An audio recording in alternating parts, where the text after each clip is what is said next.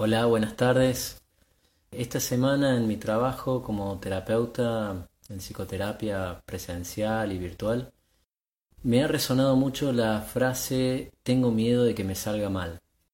Cuando uno dice o uno piensa tengo miedo de que me salga mal, se está refiriendo a un resultado. En principio al resultado, que algo termine y termine mal.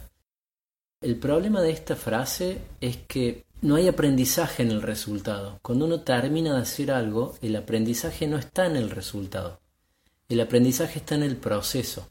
Entonces, si yo a través de esta frase tengo miedo de que me salga mal, inhibo el proceso para llegar a tal resultado, o sea, no me entrego a hacer determinada cosa porque tengo miedo de que me salga mal, lo que con seguridad voy a evitar es el aprendizaje asociado a esa tarea que estoy emprendiendo y a ese resultado posible, sea bueno o sea malo. Entonces, tener en cuenta que cuando uno piensa tengo miedo que me salga mal, lo que con seguridad nos evitamos es atravesar el proceso y el aprendizaje asociado durante ese proceso. Porque la verdad que los aprendizajes, como decía antes, están en el camino hacia lo que yo quiero lograr. No está en el resultado final. El resultado final puede ser a determinado juicio de valor algo bueno, algo malo, algo deseable, indeseable, algo perfecto, imperfecto. Eso es un juicio de valor. Pero el proceso esconde la enseñanza, esconde el aprendizaje. Y no hay procesos malos, no hay procesos malos o buenos. Lo que hay son procesos o no procesos.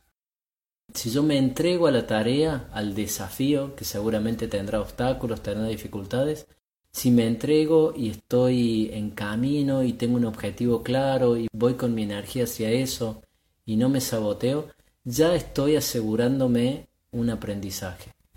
Después el resultado es variable y se puede mejorar muchas veces, pero por lo menos ya hay una enseñanza, hay algo con lo que puedo contar que es al menos saberme, registrarme, cómo soy yo en el proceso de tal tarea.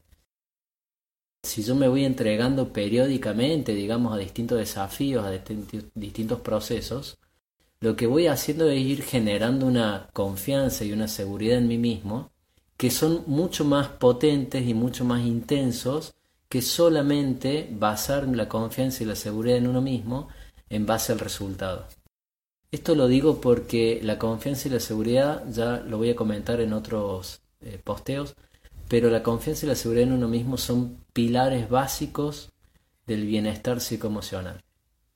Bueno, muchas gracias a los que lo escucharon ahora, a los que lo van a escuchar después. Les mando un saludo y hasta la próxima reflexión.